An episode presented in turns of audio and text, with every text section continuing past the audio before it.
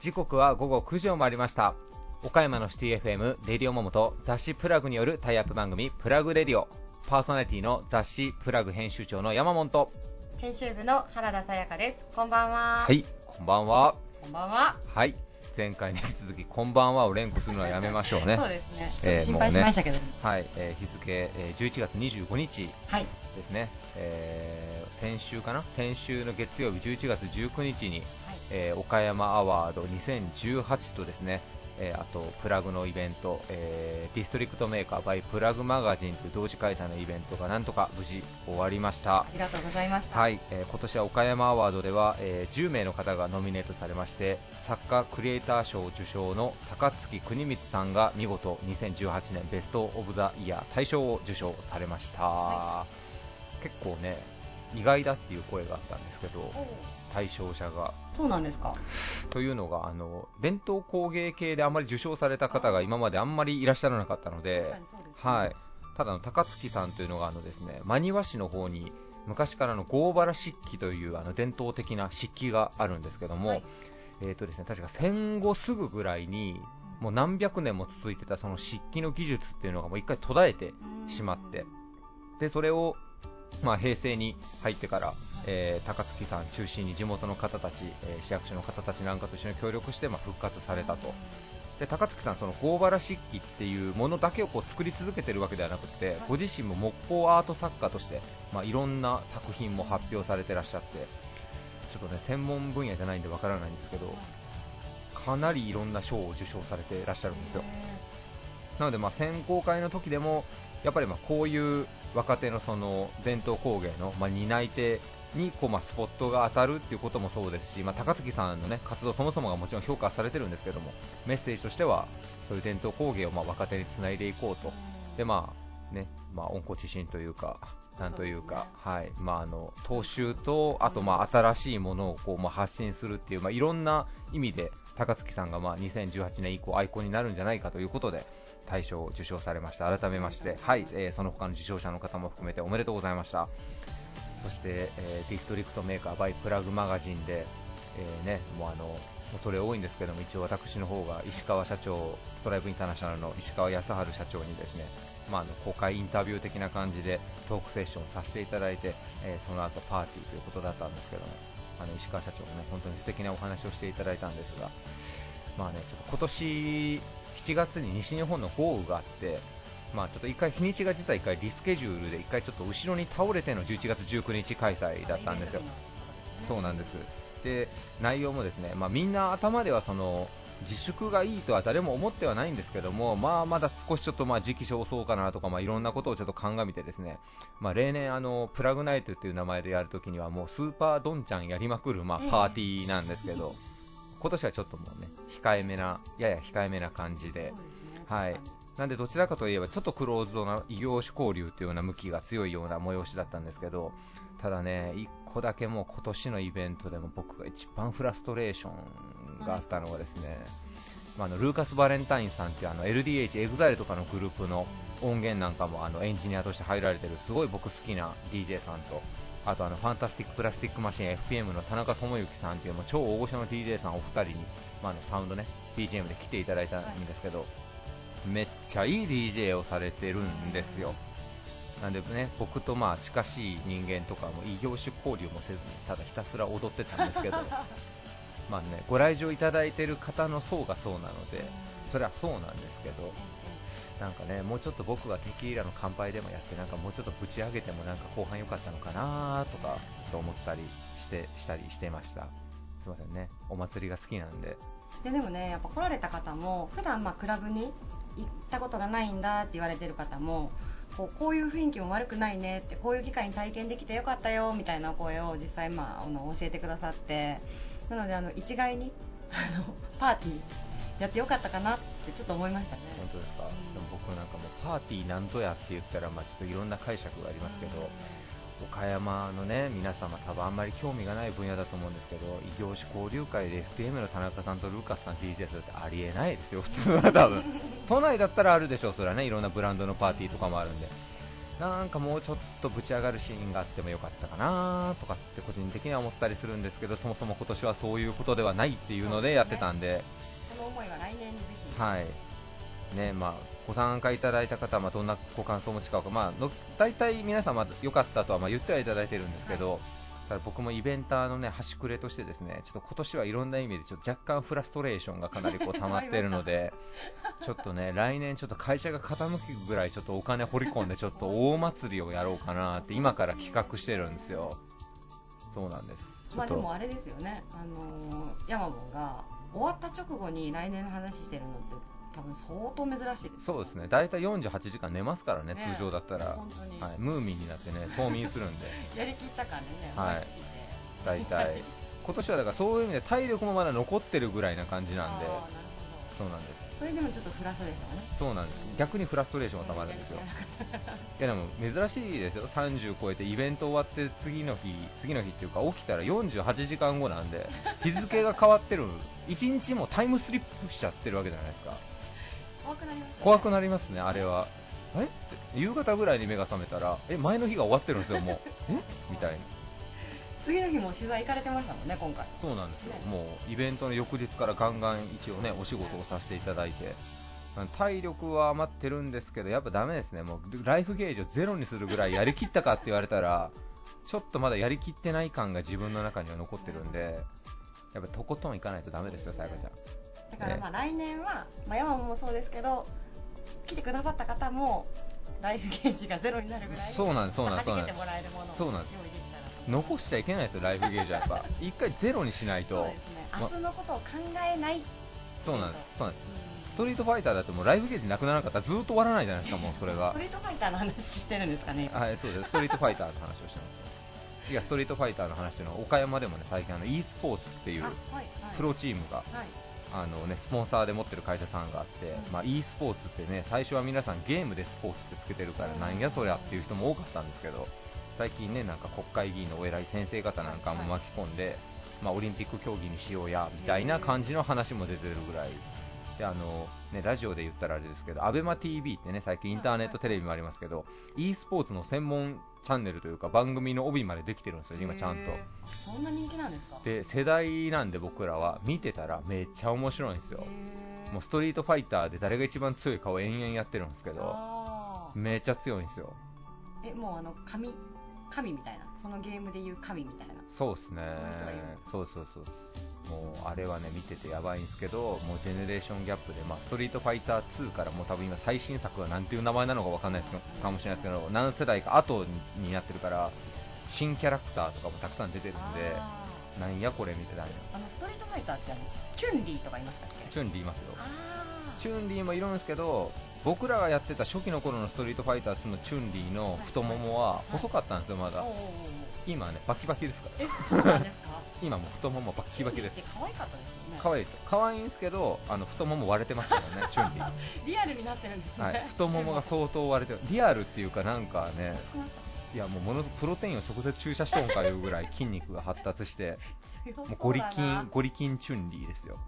キャ キャミーもやキャミーわかる？キャミーわからない。あの軍服のレアレオタードみたいな着たキャラクターがいるんですけど、スパイラルアローってやるやつなんですけど。もうキャミーもやばいですね。もうゴリキンでしたね。ゴリキン。ゴリキンです。そういう番組そういう番組。豪気わかる？うん、わからない。豪気っていうね、竜と剣のなんかものすげえすげえやつみたいなやつがいるんですけど、キャラクターが。なんかね、ストリートファイターって今、最後を相手にとどめ刺すときに、一番すごい技を使ったら、それ専用のアニメーションになるんですよ、要は。その技で相手をぶっ倒すシーンのアニメーションにも切り替わるんですよ、そこでも勝負ついちゃったから。豪気がやばい。号号機のアニメーションはやばい。ストリートファイターの話止まらないっすね、うん、止まらないっすね。イベントの話も終わりましたもうフラストレーションたまるからもうやめましたいや良かったんですよ無事終わりましたし、うん、受賞者の皆さん、本当にね素敵だったんで良かったんですけど、はいちょっとお祭り男としてはなんかもう一歩なんかやりたかったなみたいな。でもあれですよね、異業種交流会っ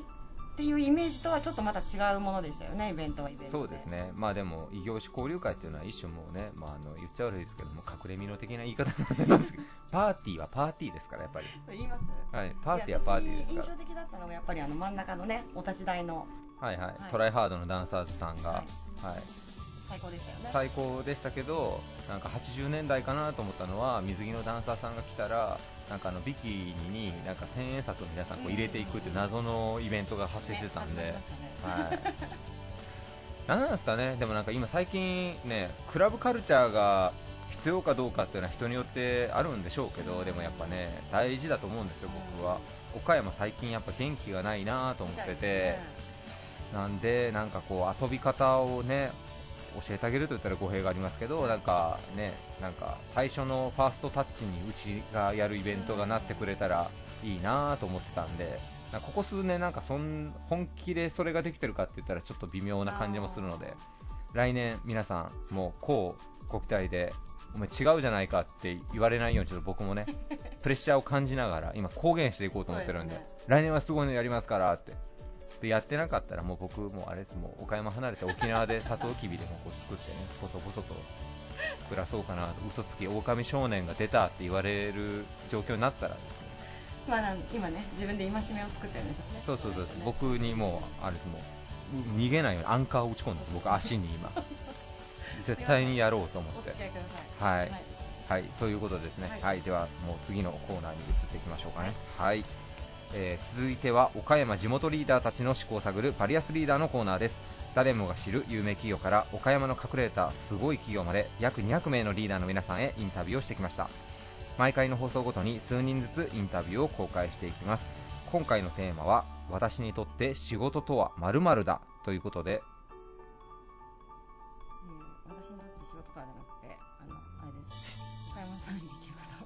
えっと、今、ボソボソ言ったけど、あれだね、もう次の回のテーマ、僕、間違えて言っちゃいましたね。さやさん、テーマ何でしたかね、今回。はい、えー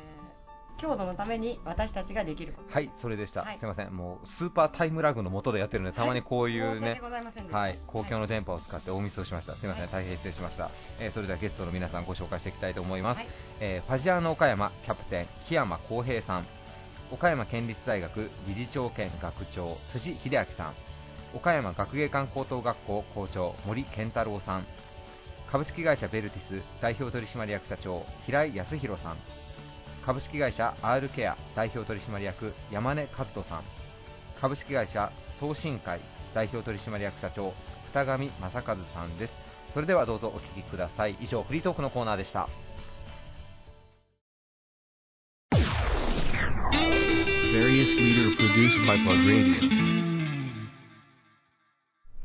子どもたちに夢をという理念を胸に J1 昇格を目指しています。岡山県をホームタウンとするプロサッカーチームファジアーノ岡山。キャプテンの木山康平さんです。よろしくお願いします。よろしくお願いします。今回のテーマが私たちが郷土岡山のためにできることというテーマなんですけれども木山キャプテンこちらについてお答えを教えてください。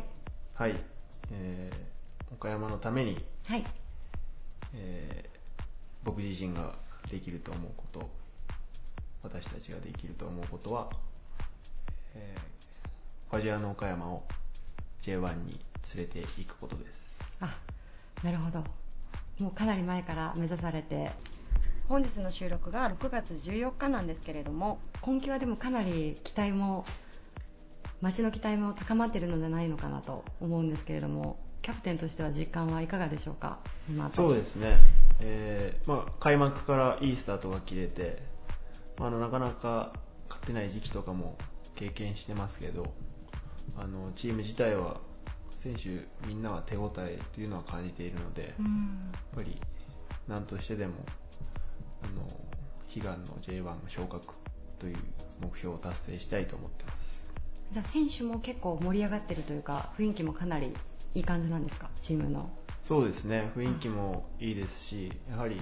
今年にかける思いっていうのはみんな本当にすごくあるのであのその目標を達成して岡山の街を盛り上げたいと強く思ってます。楽しみですね。もうあのすでにファジアーノ岡山さんといえばもう存在自体が地域に貢献につながっているんじゃないかなという存在だと思うんですけれども、まあ、ここからさらに言われたように J1 に昇格したら今までこうサッカーにあんまりこう興味がなかった球場に行ったことがなかったっていう方も含めてもっとこう大きなウェーブが起きるのかなと。はい。そうですね。あのチームの名前は知っててもやっぱりスタジアムに足を運んだことがないっていう人がたくさんいるっていうのは聞いているので、まあ、それそのためにはやっぱり J1 に行ってあの有名なチーム有名な選手と対戦することによってそれで一回足を運んでみようかと思ってもらえたらまたファジアの岡山を好きになってもらえるかもしれないし、また J1 に行くことによって相手チームのサポーターも J2 に比べれば多いので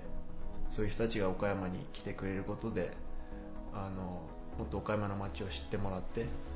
で岡山でお金を使ってもらって ということをすることによって岡山の街ももっともっと元気に活性化していくんじゃないかなと考えてます。あいいですね。ぜひじゃあお金を落としていただけるように、はい、いろんな人にね 落としてもらえるように。そしたらみんなが潤うと思う。そうですね、はい、ウィンウィンで、はい、ちなみにキャプテンは東京のご出身ですかね、神奈川なんですけど、ね、あ神奈川なんですね、はい、岡山でなんか好きな飲食店とかあったりされるんですか？ありますよ。あじゃあ岡山でもいろんな場所で木山キャプテンにお会いできるかもしれませんね。あのこれからのご活躍もご活躍も期待してます、はい、ゲストはファジアーノ岡山キャプテンの木山浩平さんでした。本日はありがとうございました。ありがとうございます。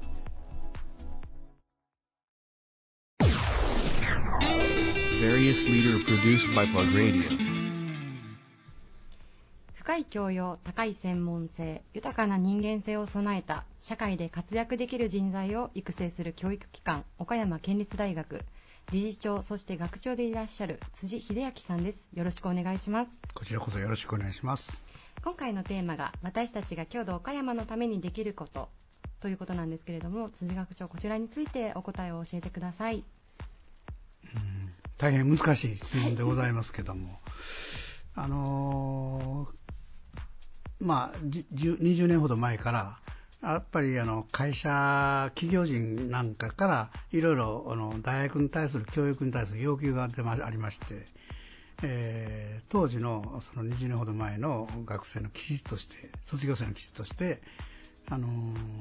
主体性がないとか、町の姿勢であると。礼儀を知らないとかね、そういうことがありまして、やはりあの主体的に行動できる、考えて行動できる、そういう人材育成というのが非常に、えー、求められているということで、まあ、本学では、私自身が5年前にこの今理事長兼学長になったんですけれども、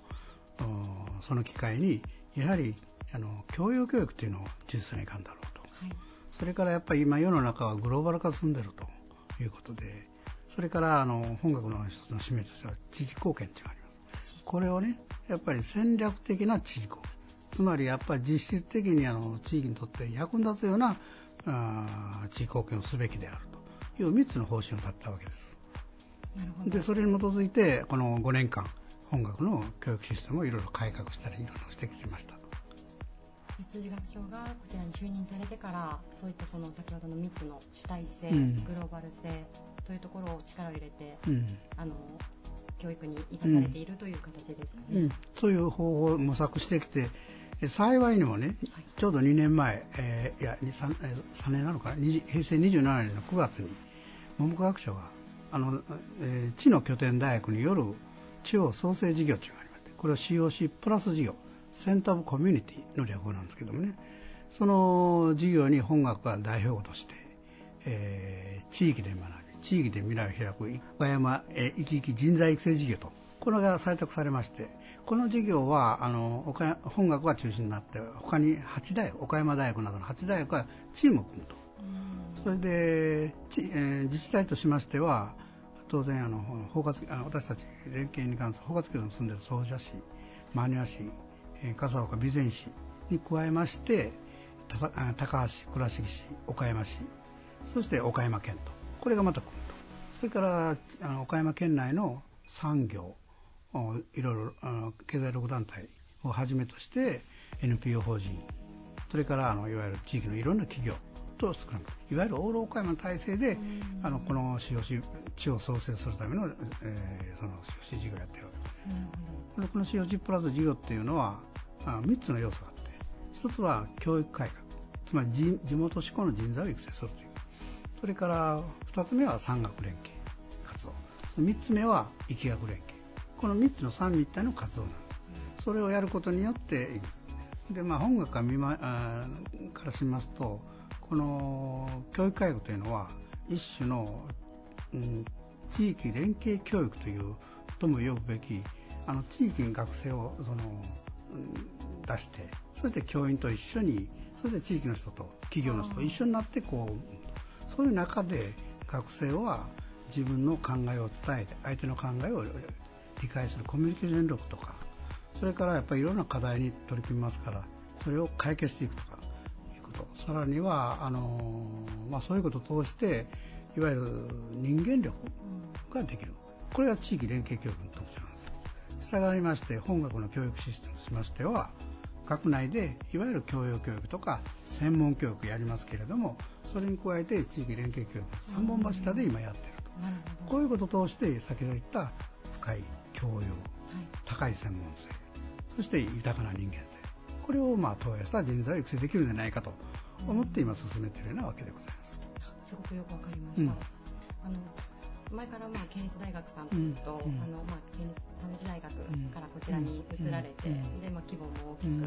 4年生になられて、であの岡山の中でもなくてはならない教育機関としてずっと存在していたと思うんですけれども、さらにそこに加えて、あの辻学長のおっしゃるような方針を加えていくことによって、よりこう主体性だったりとか、人間力のある人材を育成していくということで、結果的にも地域に貢献するというところにつながっているということですね。それでね、もう一つはこれは大学から見たら地域連携教育って地域の人たちと一緒になってあの、ね、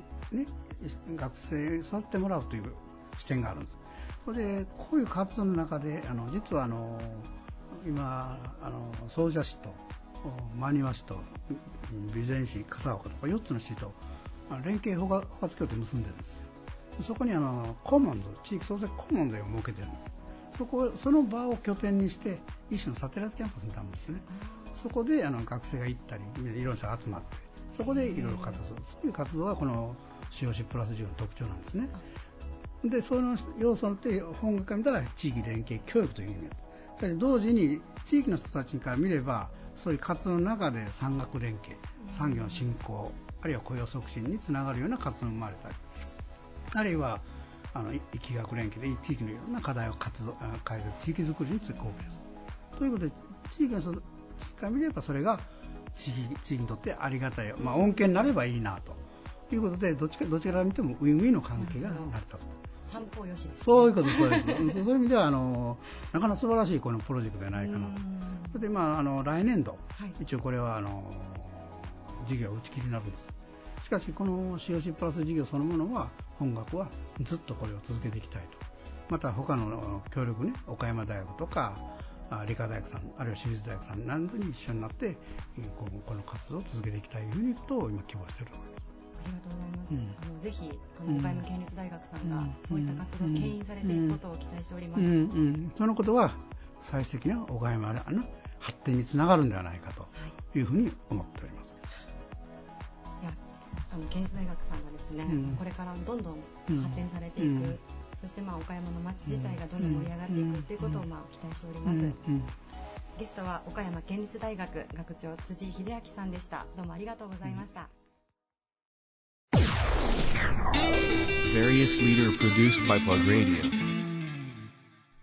世界で活躍できる日本人を育てるスーパーグローバルハイスクール指定校にも選ばれた学校岡山学芸館青州中学高等部岡山学芸館高等学校校長の森健太郎さんです。よろしくお願いします。お願いします。えー、今回のテーマが、えー、私たちが郷土岡山のためにできることということなんですけども、えー、森先生、学校として何か挙げていただけますか、テーマに対して。はい、あの私が校長に就任して以来ですね、はい、卒業式の式辞の時に必ず話していることがありまして、はい、それはあの世界にどんどん出ていって活躍しろと。はい、からまあ、東京、大阪に出ていってね、しっかりと活躍してほしい、だけど、将来、もし成功して、えー、自分がビッグになったら、必ず岡山のことを思って、何かしらの貢献をしてほしい。はい、もしくは、そういった外部で身につけた知識だとか技能だとか、その人の人格だとかを持ってですね、はい、最終的には岡山に帰ってきてほしいっていうことを必ず伝えるようにしています。なるほど。でこれは実はあの教育の現場で言う人はほとんどいなくて、はい、いい大学を目指せとかいい会社に就職しろとか、うん、えー、いい人生を送ってほしいみたいなことを夢を追いかけてみたいなことは言うんですけど、はい、だけど岡山のために貢献してほしいっていう明らかなメッセージを伝える場ってあんまり実はなくて、はい、でも高校を卒業してしまったら、はい、あとはもう本当に自分たちの選択肢によって様々な方向に散っていってしまいますので、はい、多分ラストチャンスだと思っていて、なので毎年2月の末に行われる卒業式の時に私の方からそれを発信するように、えー、しています。なるほど。えーと、実際に実は学校の教職員の方を見てますと結構学芸館の卒業生の方がこう帰ってこられているというケースも多いようなんですが。そうですね。うちのもう先生は、とにかく卒業生から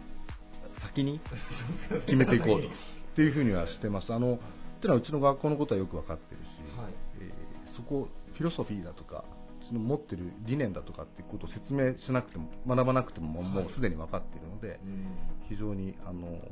我々にとっては戦力になるなっていうふうに思ってるんですけど。なるほど。はい。じゃ結構学芸館の卒業生の方は比較的、まあ、例えば世界にで活躍するようなところに行ったとしてもやっぱ郷土に帰ってくるケースっていうのはやっぱ結構多い感じですか？あのね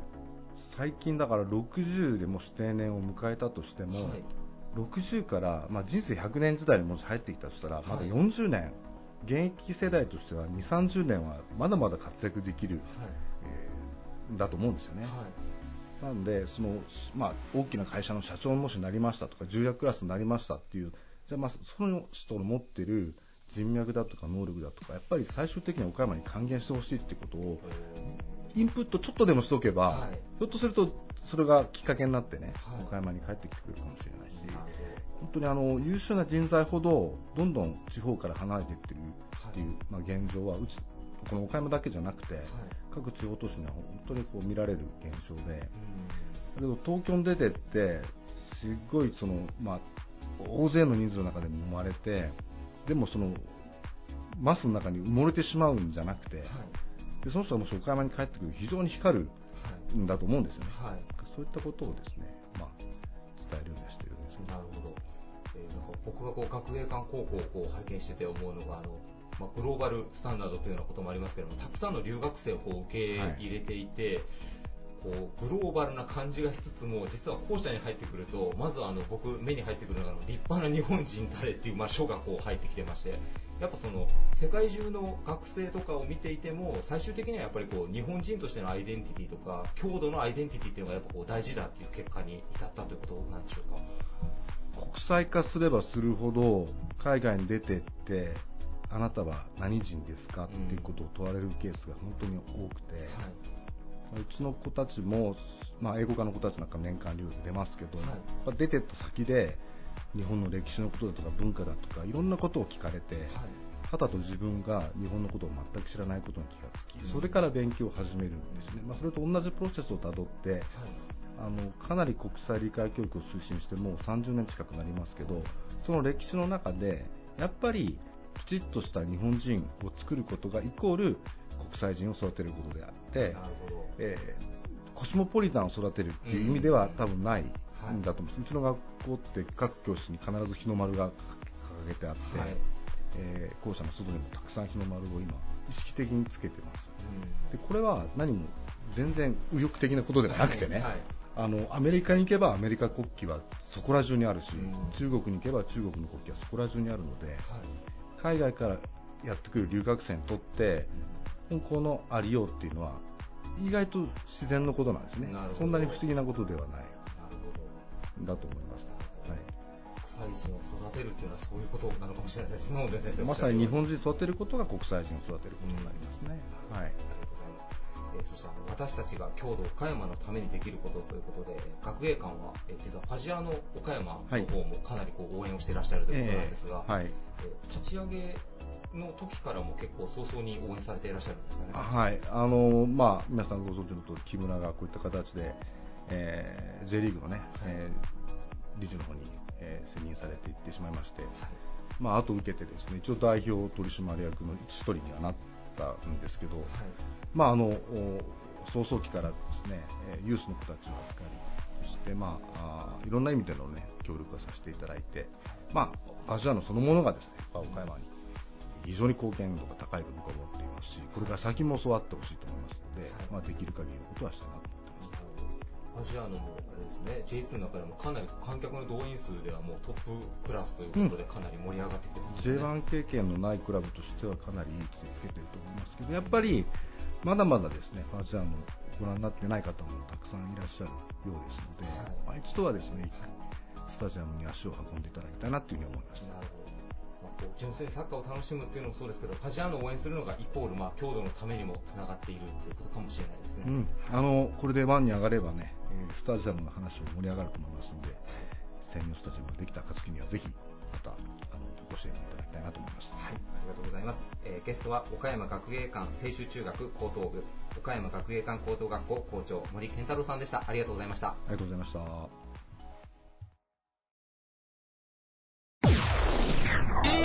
Various leader produced by Radio. 自動車業界向け IT ソリューション事業を軸に大手企業との協業も多数手掛ける会社。株式会社ベルティス代表取締役社長の平井康弘さんです。よろしくお願いします。よろしくお願いします。えー今回のテーマ私たちが郷土岡山のためにできること、えーもしくは今後していきたいことというのを、えー経営者の皆さん中心にお聞きをしているんですけども、はいまあ、あの今回はまあ究極それを言ったら、まあ、たくさんの方まあ雇用して納税するのがまあ地域のためだということで、はい。あのまあベルティスさんといえばですねあの岡山アワードでもあの清岡賞の方も受賞されて、はい。まあ、今上場を目指してこう行かれている、まあ、イケイケの IT 企業のもうあの先端だと思うんですが、はい。えー実はこの10月から、い。あの新しいサービスをこうローンチされるというふうにお伺いしてるんですけども、はい。どういったものなのかちょっとここでご説明いただいてもいいでしょうか？はい、私どもあの自動車業界の専門の、えー業務管理システムというところを今まで、まあ、約10年間販売させていただいてたんですがその車屋さんの業務をするために車屋さんが車を仕入れた仕入れ情報を打つ、う仕入れた車を売る売った車の顧客管理、売上管理というソフトを作って売ってきたんですけど、まあ、そのお客様の、えーまあ、お客様数が約3000社ぐらいになってですね、えー在庫台数が今13万台ぐらい、あの集まってきたので、新たにこのビッグデータを、えー武器にお客様のためになる、えー自動車流通サービスを10月からスタートしようと考えてます。なるほど、はい。これは今までよりもよりまあ大きい市場にこう打って出ようというような内容になるんですかね。そうですね、あの全国的にあの大々的に10月約10月ぐらいからリリースを、はい。はい、やっていこうと思ってます。なるほど、はい。あのベルティスさんといえば、まあ、成長、多分かっこいいなと思うのはその自動車業界に特化したこう IT の、まあはい。会社というところでこう成長してこられたと思うんですが、はい。あの以前お聞きしたときにはこうまだまだやりたいことはたくさんあると言われてたんですが、やっぱり日本のその自動車業界というのは、ある意味こうまだまだ IT の分野で解決できるところというのはたくさんあるというふうに見ていらっしゃるんですかね？まあ、そうですね。あの、まあ、どの業界でもあのやはり IT, にと IT の力があの必要になってきてますし、たまたまそれが我々は自動車だったという中で、非常にこう IT は今追い風になってくるんじゃないかなとは思ってますね。なるほど、はいなんかね、こう分かりやすいところで言うと、まあ、メルカリだったりなんだったりも本当 IT サービスにはい。目覚ましくなんかこう成長しているのを我々も日々日々目の当たりにしてるんですけど、細かい業界向けで言ってもやっぱ革新的なサービスっていうのは日夜結構生まれてるものなんですかね、やっぱこう社長を見ていらっしゃったら。そうですね、あのただ、あまり変化がない業界ではあると思いますね。うん。はい。その中でも今回この10月にローンチされるサービスっていうのは結構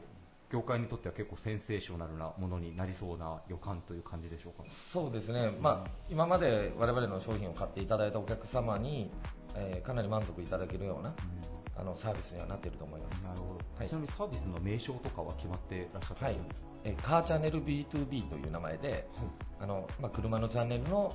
業者と業者のやり取りをするという意味でカーチャンネル B2B で商品名が決まってます。なるほど、はい。えー10月になったら多分いろんなところで多分プレスリリースも多分されると思うので、ははいい皆さんぜひあの車業界以外の方もあの多分はい発想のヒントになるようなものもあると思うのでぜひチェックしていただけたらなと思います、えーそして少しね事前の取材でお伺いしたところでちょっと話が脱線するんですが、はい。平井社長何かこう新しい会というか団体というか、はい。なんかそういったものを発足しようという動きを今されていらっしゃるというふうにお聞きしたんですが、そうですね、あのまあ、最初はですね、えー3人ぐらいの、えーまあ、3社ぐらい集まってご飯会から始まったんですけど、はい。まあ、本当に同世代、えー20代、30代の、えー経営者さんがと話す中でもっとこう岡山に、えー元気にできたらなという思いは、まあ、持っていてですね、はい。そういうメンバーが、えー集まっていてまだ8社ぐらいなんですけど、はい。えーそれをそこで、まあ、岡山の何をするっていうのはもう今から決まっていく話なんですが、まあ、熱いメンバーが集まってるんで、えーまあ、岡山を元気にするイベントができていったらなというところで、えーまあ、法人格にして、えーそこの、えー代表が参考工務店の村越専務なんですけど、はい。えーまだ彼も34歳ですかね、今年4歳で、えーえー副会長、まあ、会会といいますか、副会長が小谷産業の小谷社長ということで、本当こう若い方が集まって何かやろうという、今、目論んでる最中ですね。なるほど、はい。今、パッと思いつかれたのは、まあ、何かみんなでイベント的なものからまずはちょっと事業を始めていけたらいいかなというような感じなんですかね。そうですね、あのまあ、まずこれ、全然違う異業種の方が、まあ、集まってるんですけど、あのまあ、せ異業種でも、まあ、飲食店だったら、せっかくだったらあそこ使おうとか、うん。まああのまあ、仲間内でですね、はい。あのお仕事の紹介し合ったりとか、はい。そういったところで生まれるこう利益を、えー運営資金に変えて、えー何か大きいことができればなとはい岡山も、ね、こうたくさん、まあ、経済団体もありますし、はい。あの若手の方で、ねまあ、飲み仲間というか、はい。チームっていうのはなんか、なんとなくある気はするんですけど、はい。法人にまでしてこう、はい。何かやっていこうっていうのは珍しい気がしますね、なんか社長。そうですね、まあ、それこそ前回、はい。みんなで食事してる時に、はい。まあ、今決まっていってるんですけど、はい。えーまあ、その我々が本業がやっぱりあるので、はいそこになかなか時間を費やせない、うん。えーだったら、えー寄付して終わりみたいな、はい。あのことで、まあ、どんどんこう終わっていくのかなと思ってですね、はい。はい。やっぱりそこのしっかり僕らの思いを形にしてくれる、えースタッフの皆さん、まあ、に協力してもらおうということでやっぱりみんなで、えー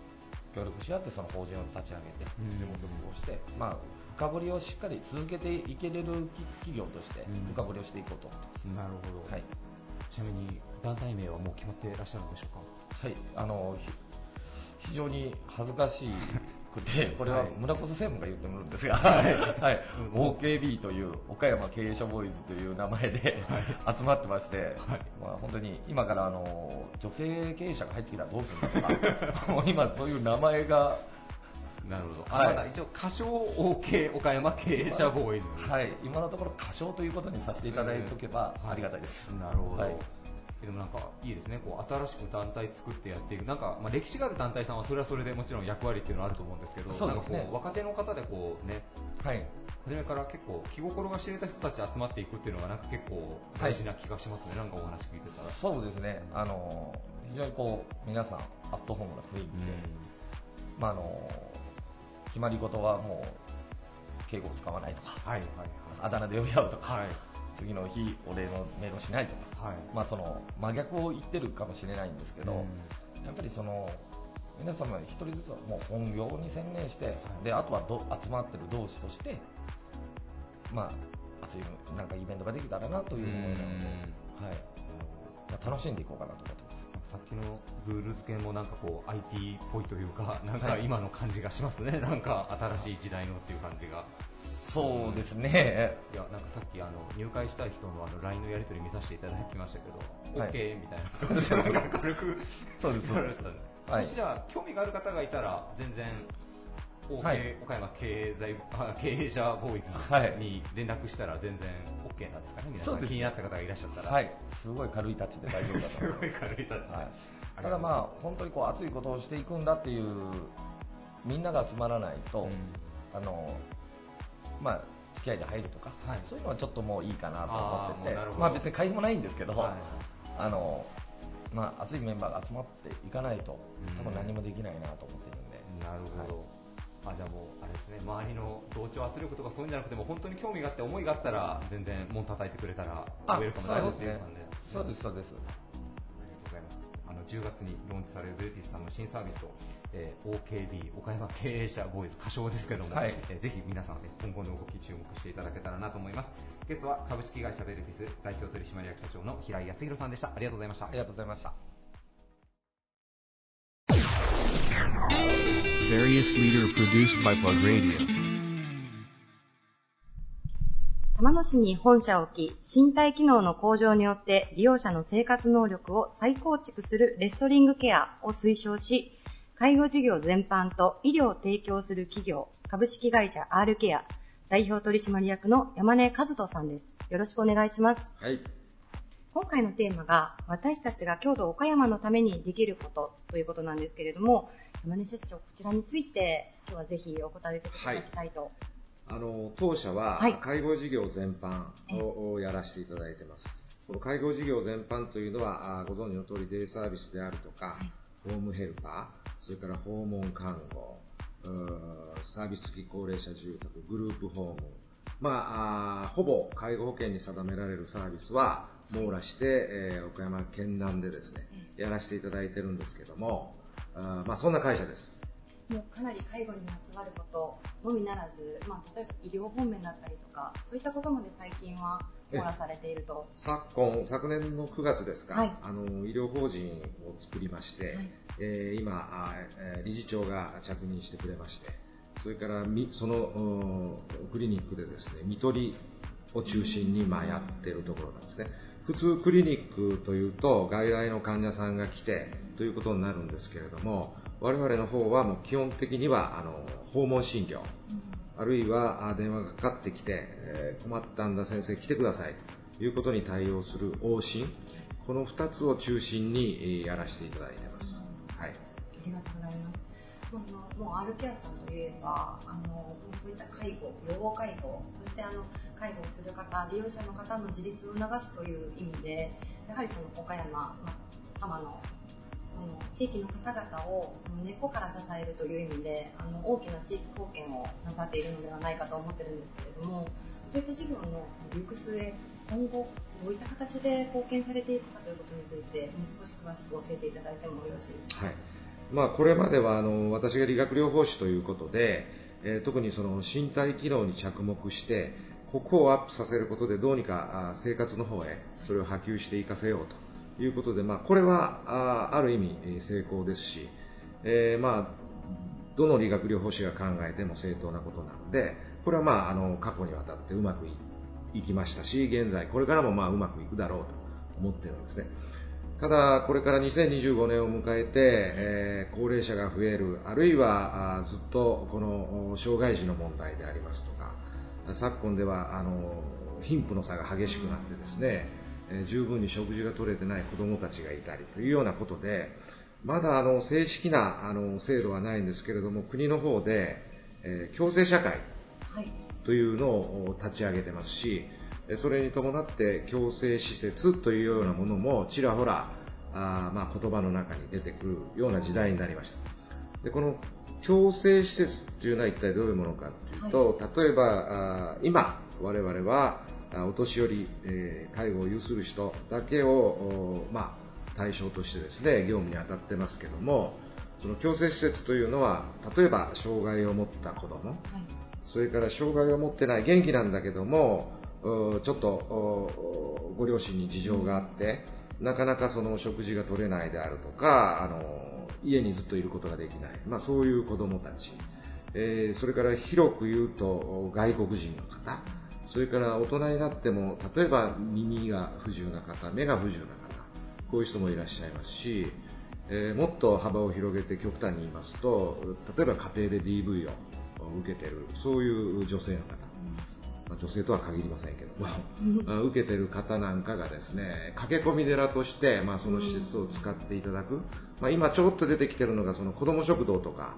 いうようなものがありますけれども、まあ、それに代表されるようなあそういった、まあ、いわゆる駆け込み寺的なようなもの。場合によってはそこで、えー数日間は泊まれたりとかですね。あるいはカウンセリングが受けれるとか、まあ、そういったことが今進められて水面下で進められている時代になってきてるんですね。えーま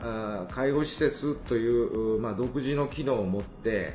まあ、そういうところに少しずつチャレンジできれば、岡山のためになるのかなということを思ってます。はい。本当に今までのかなり先進的な取り組みであの地域の介護医療という部分を含めてやってこられたアルケアさんですので、あの今後もさらにあのいろいろな取り組みご活躍ご期待しております。はい本日はありがとうございます。ありがとうございました。株式会社 R ケア代表取締役山根和人さんでした。ありがとうございました。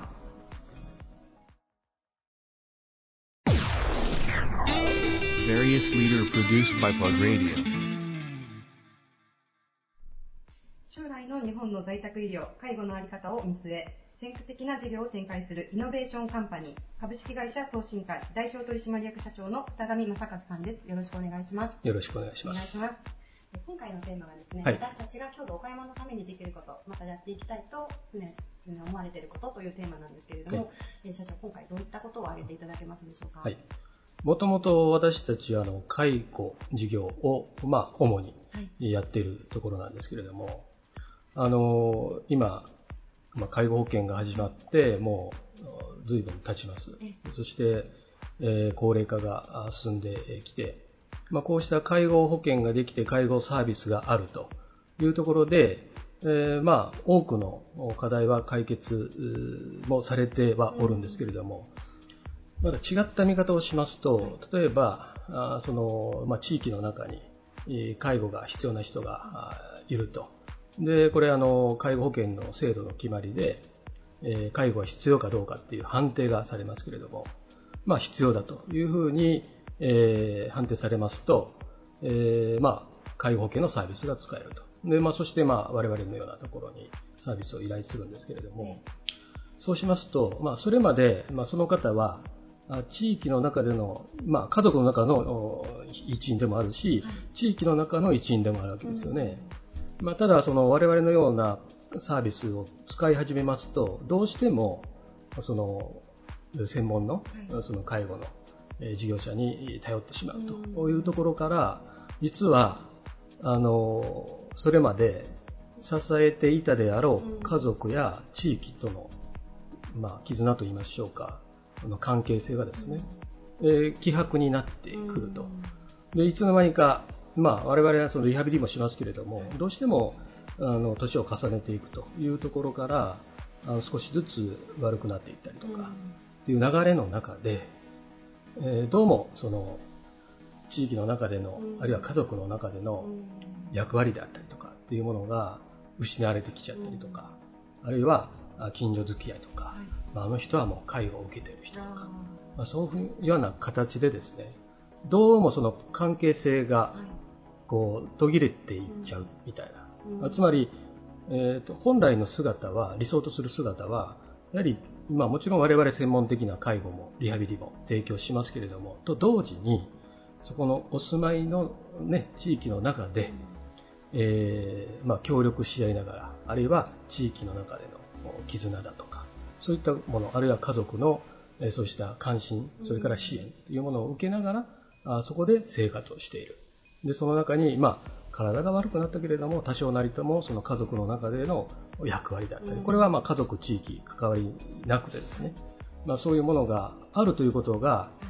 僕は大事なことじゃないかなと思うんです。そう考えてみますと、逆にこれまで私たち介護、まあ介護保険がない時代からやってきましてね、え介護のサービスっていうものをいっぱいこう提供させてもらって、で、事業所もたくさん増えて、もうあちこちそういう会社もあり、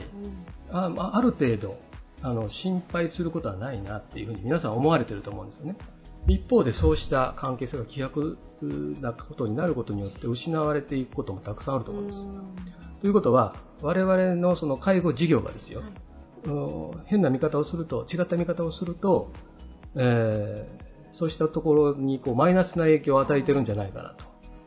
いうようなですねそんな思いに実は数年前かな気づくようになりましてね、えやっぱりその地域との関わり、えそこでどういうふうにして暮らすのか、やはりあの一人一人の方々がですね、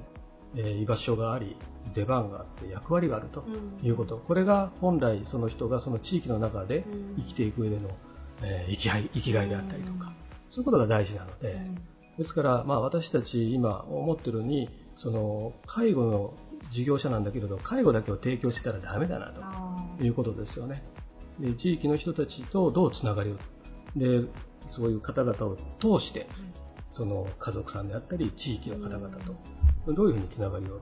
ね、あの作っていったらいいのかなと、そんなふうなことを考えております。はい。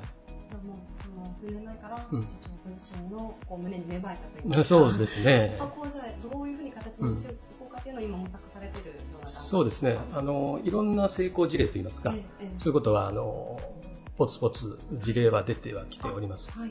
それとねちょっと違う話になるかもしれませんが、え、あの介護の事業ってあまりいい印象を持たれてないんですよ。あの人手不足ですし、まあそういう中にあってあのもう3年前でしょうかね、非常にこう悲惨な事件だとか、うん、本当はきちっとしないといけないところに、まあ、そういうことが起こってしまったっていう、さらにネガティブな状況になっちゃう。で、その時にも思ったのは、やっぱり我々がその介護の事業という中でこの閉鎖的な環境の中でやってると、どうしてもその世間様との感覚のズレであったりとか、あるいはもう、えー、例えば介護の手が乱暴になったりとか、そういうことにもつながりかねないなというふうに思ったんですね。だから我々はむしろ外の人に、どうぞ見てくださいと、オープンにする。で、地域の方々と顔なじみの関係にする。そうすることによって、あ、ちゃんと仕事をするんだと。私たちはスタッフとして、ね、スタッフとして、あ、こういう役割を担って、社会のために役立ってるんだという、まあ、自覚を持たせるってこともね、すごく大事なことかなと。そういうことをトータルして考えると、やっぱりこうオープンにですね、はい、地域の人とつながりを持ってという、そういうことが大事なんじゃないかなと思いましたね。すごくよくわかります。介護される方にとっても、介護に従事するマスターさんにとっても、うん、まあ、そのひいては本当に地域の方にとってもですね、すね。やっぱりそのお互いの立場をこう常にこう認識し合うというか、うん、顔の見える関係性ですよね。そういう何か困った時にちょっと声かけができると。いうことが、この積み重ねでえー、全くないのと、ええ、そうもうそれが広がっていくことっては大違いになると思うんですよね。ねだから今すごく僕は大事な時期に来てるんじゃないかなって思ってるんですよね。ある意味転換期のような。はいはいはい。これからそういったところもえて、通信会社もそういった事業というか、ビジョンが生まれているということですかね。そうですね。あのもう数年前からやってますけども、地域の方々に対してですね、その地域サポーターを要請しますよっていうような、講座を設けさせてもらって。地域サポーターはいはい。で、あの、例えば、あ健健康教室であったりとか、はいはい、介護予防教室だったりとか、そういうことを自主運営していただくような、うん、そういう支援員を要請したりとかですね。で実際そういう講座を受講なさった方々が、今、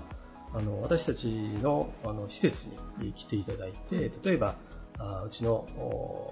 ね、施設に通って来られている人、あるいは入居されている方々とコミュニケーションを取ったり、あるいは簡単な、その、例えば、あの、昼のね、お食事の配膳のお手伝いをしてくれたりとか、まあ、そういう中で、まあ、近しい、えっ、ー、と、お年の方々と、ね、えー、普通にこう、コミュニケーションが取れるようになったりとか、お互いこう、支え合う、合ってるんだなっていうようなことがですね、はい、あるいは、まあ、ちょっと、あの、もうこの夏もやったんですけれども、えー、夏休みの間、小学生の奥さんを呼んでですね、はい、えっ、ー、と、一日子供社長ってやつを。一日子供社長、えー、これもかなりの数応募していただいて、はい、だから私、あの夏休みの間、はい、社長を休めるんです。なるほど。はい、変われるんですね。えー、そうです、そうです、そうです。もう、小学生に任せたよ。やっぱりあの小さいながらやっぱりこう介護が必要な人リハビリをしている人どういう人かなとかね、そういうことにいろんな気づきがありますしそれをまたあの、ね、体験したことを家に帰ってご家族の方にお話をしたりとかいうようなところでですね何かしらやっぱり感じてくれることが、えー、あると思うんですね。社長の、まあ、通信会さんのそういう、まあ、ビジョンを、はい、いろんな方にこう種をまいて、ええ、今育てられてるんです、ね、そうです、そうです、そうです。だからもう、介護の仕事ってね、なんかこう、きついじゃ汚いじゃ、給料安いだって散々な言われようですけれども、いや、そんなことないんだよと。うん、本当にこう、世の中のね、えー、ためになるというか、うん、そういうことを少しでもね、感じていただければいいかなと思ってやってるんですけどね。えー、ありがとうございます。で今、リスナーのお聞きの皆さんもですね、ホームページ、はい、もう大変見応えのある ページでして、ええ、もしかしたらもう少しするとあの北上社長のあのかなり素敵なお写真がアップされる可能性がありますよね。えー、ちょっとバカなことやってしまいましたけれど。ぜひ実行していただきたいと思います。そうですね。はい、ありがとうございます。はい、本日のゲストは株式会社送信会代表取締役社長の片上正和さんでした。ありがとうございました。どうもありがとうございました。Various leader produced by Plug Radio. はい、バリアスリーダーのコーナーでした。えー、毎回思いますけどね、プラグレディオ、本当に地元のリーダーと呼べるような素晴らしい皆さん、毎回ご出演いただいてますんで、参考にしてね、爪の赤を本当にもらって煎じて飲んでみようかと思いますよね、本当に。ね、本当に。いやはい、何ですか、さやかちゃん。いえ別にいいんですけど、はい、いやあのファジアの岡山のキャプテンの木山浩平さん、はい、あの何回かご出演いただいたんですけれども、次のもし放送回で、もしかしたらまあキャプテンが変わるかもしれないという話をされてて、でまあ、次ね、どの方になるのかなっていうのと、木山さんのまたお話が聞きたいなっていうのを思うんですけれども、はい、楽しみですよね、なるほど。来シーズンも。はいはいはいなんか後半に何か話を持ってこようとしたけど持ってこれずに終わったって感じですね、さやかちゃん、今のはね。そういうあのネタ明かしをやめませんか、えー、えー、もうね、わかります、まあ、でもファジアーノなんかは強度のためにできることって言ったらもう存在自体がもうそういうもんですからね、ね。プラグが強度のためにできることってなんでしょうね、そうですね、やっぱサイバージャパンダンサーズを呼ぶことですかね、岡山に。今イベントのことしかもう考えてないじゃないですか。5年前かな？来ては多分最初に呼んだのうちなんですけど岡山にお呼びしたのはもう今やもうスーパースターですからね。サイバージャパンダンサーズって言ったら。イベントにも出てるんですよね。いやもうそれはもう前から世界中のフェスにあれしてましたけど今もうねタレント活動みたいな感じでもう地上波も出まくってるし今高いんだろうな。うちうちじゃ呼べないかなもう。いやでも強度のためにできること。大悟ちゃん強度のために何をしますかあなたは私ですか？うーんそうだな。僕あの知り合いでそれこそあの昨年岡山アワードで、あの受賞された杉山浩太さんっていう方がいらっしゃるんですけど、あのバクチャーっていうね、あの水質を改善する魔法の粉を開発した方なんですけど、皆さん気になったらバクチャーって調べてみていただけたらと思うんですけど、あの Facebook で友達になってるんですけど、毎日ゴミ拾ってるんですよ。だから何日目な、なんかもう何百日目みたいな感じなんですけど、ゴミ拾い何日目って毎日やられてるんですよ。はい、逆にそっちでアワード取ればいいんじゃないかというぐらいのあれですけどね、街のためにやってますよ、杉山さんは。でもなんかそういうあれですよね、地道なことって目立たないですけど、一番大事ですよね。大事です、大事です。うん、でなんかね、たまになんかその影の努力とかなんか、うん、人に見えないところでやるのが美徳みたいなのもあると思うんですけど、うん。うんうん、僕はなんかもう時代違うんで、もうバンバンや言っちゃえばいいんじゃないかなと思うんですけどね、知らなかったらあのあれですよ、女の子あの遭難しちゃって助けたあのスーパーボランティアの方いるじゃないですか、なんかご本人からしたら多分あんまりメディアに取り上げられるのは本意じゃないかもしれないですけど、あでもあ素敵なことなんだなとか、こんな人いるんだなと、まあ、あの人のお人柄もありますけど、やっぱ存在してることでね多少みんな刺激を受けたりとか、大事だと思うんですよね、ただ過剰にね、まあ、メディアが祭り上げるのもどうかなと思いますけど。なんでね、僕もなんか次もし遭難してるような子がいたら、とりあえず行ってみようかなと思いますけど。うん、頑張ってください。うん、はい、うん、ダメ、ダメだった？さやかちゃん。さやかちゃんダメだった？僕の今のあれ。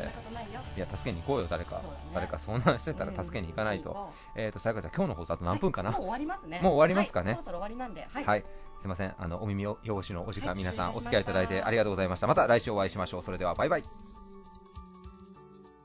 This radio produced by Okayama Premium Magazine Plug. See you next week.